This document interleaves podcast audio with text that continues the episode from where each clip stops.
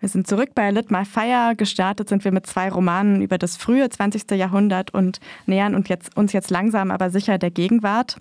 Wir sprechen zum einen über das Debüt von Charlotte Gneuss mit dem Titel Gittersee, zum anderen über die Möglichkeit von Glück von Anne Rabe, das auch es auf die Shortlist geschafft hat.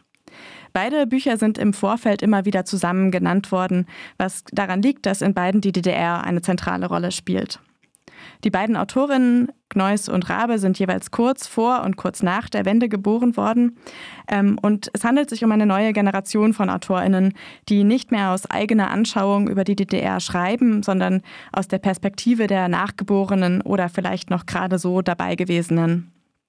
Dieser Generationswechsel scheint nicht ganz ohne Reibungen vor sich zu gehen. Das hat vor allem die kleine Debatte über Charlotte Gneuss Debütroman Gittersee gezeigt.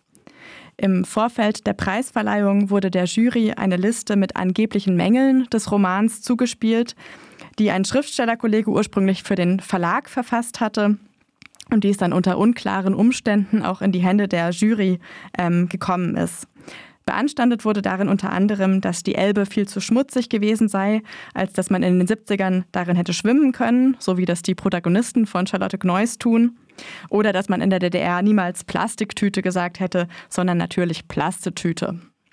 Es ging scheinbar um Details, aber eben auch um die Frage, wer eigentlich über die DDR schreiben darf und was dabei wichtig ist. Jedes Literaturevent braucht einen Skandal und dieses Jahr war das wahrscheinlich die Gitterseeliste. Die junge Autorin ist bei alledem zum Glück selber cool geblieben und so wollen wir uns jetzt davon auch nicht allzu sehr ablenken lassen. Worum geht es denn in Gittersee? Der Debütroman von Charlotte Gneuss spielt im Dresdner Vorort Gittersee und handelt von der 16-jährigen Karin. Karins Freund Paul begeht Republikflucht und die Stasi steht vor der Tür und unterstellt ihr Beihilfe. Karins Mitschülerinnen glauben, Paul könnte sie nicht geliebt haben, wenn er einfach abhaut.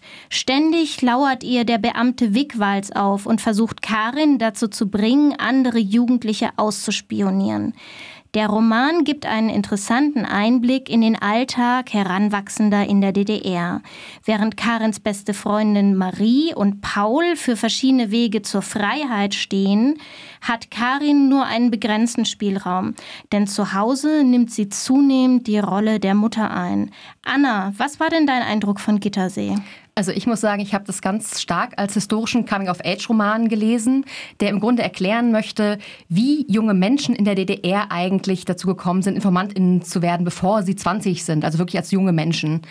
Ähm, insgesamt habe ich mich bei dem Buch total gefreut, dass es so ein gut strukturiertes, klar konstruiertes literarisches Werk ist. Ähm, besonders spannend fand ich dann auch die Sprache da drin, weil ich das Gefühl hatte, die reflektiert sehr gut so eine gesprochene Umgangssprache.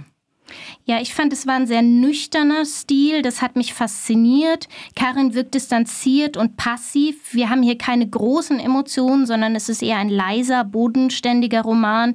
Und die Sprache fand ich am Anfang sehr irritierend. Sie fühlt sich aber schnell, natürlich und authentisch an.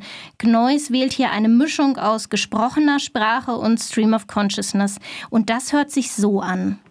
Dreiviertel fünf, noch eine Stunde. Warum hatte ich Vater nichts gesagt? Ich legte die Kleine auf den Wickeltisch und wischte die Kacke vom Hintern, während ich überlegte, wie ich um dreiviertel sechs am Waldplatz sein könnte. Vater doch alles sagen, dafür war es zu spät. Drei Tage Tschechei. Das würde der nie erlauben. Und wenn doch, dann würde es Mutti verbieten. Ja, ich war am Anfang von Gittersee leider nur halb überzeugt. Der Roman war okay, aber was mich wirklich fasziniert hat, war die Sprache und der Stil. Das hat's mir angetan und deswegen bin ich auch schon auf das nächste Buch von Gneuss gespannt. Bin ich auch. Ich war aber auch bei Gittersee voll dabei und finde es schön, auch ein Buch zu haben, was einfach eine kleine, schöne, interessante Geschichte erzählt. Ja, Gittersee, also ein kleiner Ausschnitt aus dem Leben in der DDR. Ähm, der Roman von Anne Rabe dagegen, Die Möglichkeit von Glück, holt einiges weiter aus. Charlotte Gneuss schreibt über die Generation ihrer Eltern und Anne Rabe schreibt gleich über drei Generationen in einer Familie und die Frage, was die deutsche Vergangenheit mit den Beziehungen innerhalb dieser Familie gemacht hat. Der Roman ist in erster Linie die Geschichte von Stine, die jetzt in der Gegenwart vielleicht Mitte 30 ist und auf ihre Kindheit in den Wendejahren zurückblickt. Stine wird Mitte der 80er in einer ostdeutschen Kleinstadt in der Nähe der Ostsee geboren und somit fällt diese Kindheit genau in den politischen Umbruch, der auch Stines parteitreue Familie ziemlich durchrüttelt. Gesprochen wird darüber allerdings in ihrer Familie nicht. Er habe eben nie wieder Faschismus gewollt, so die Erklärung von Stines Großvater. Erst die erwachsene Stine macht sich dann auf die Suche nach Erklärungen für die emotionale Kälte und die Gewalt, die ihre Kindheit gekennzeichnet haben. Ich habe den Roman als einen Debattenbeitrag zum Thema Gewalt verstanden. Denn Gewalt ist in die Möglichkeit von Glück allgegenwärtig. Rabe behandelt sie hier in allen ihren zahlreichen Facetten. Und dabei lassen sich grob drei Bereiche identifizieren. Zum ersten die familiäre Gewalt. Da geht es um Kindheitstraumata, um körperliche, psychische, aber auch sexuelle Gewalt. Neben den generationellen Traumata und der schwarzen Pädagogik aller Johanna Harrer steht hier aber vor allem das Schweigen im Zentrum und die Schwierigkeit zu begreifen, dass einem etwas angetan wurde. Zum Zweiten gibt es die gesellschaftliche Gewalt. Hier verhandelt der Roman Verwahrlosung, Amokläufe und neue Nazis. Und als drittes haben wir, und das ist ganz zentral, die historische Gewalt. Die Frage nach den Tätern in der Nazizeit und der DDR. Die Verantwortlichkeit der eigenen Familie und die Notwendigkeit einer Vergangenheitsbewältigung, einer Erinnerungspolitik, die die Gewalt der DDR aufarbeitet. Das ist total schön, dass du diese Gewaltsachen so ausbreitest.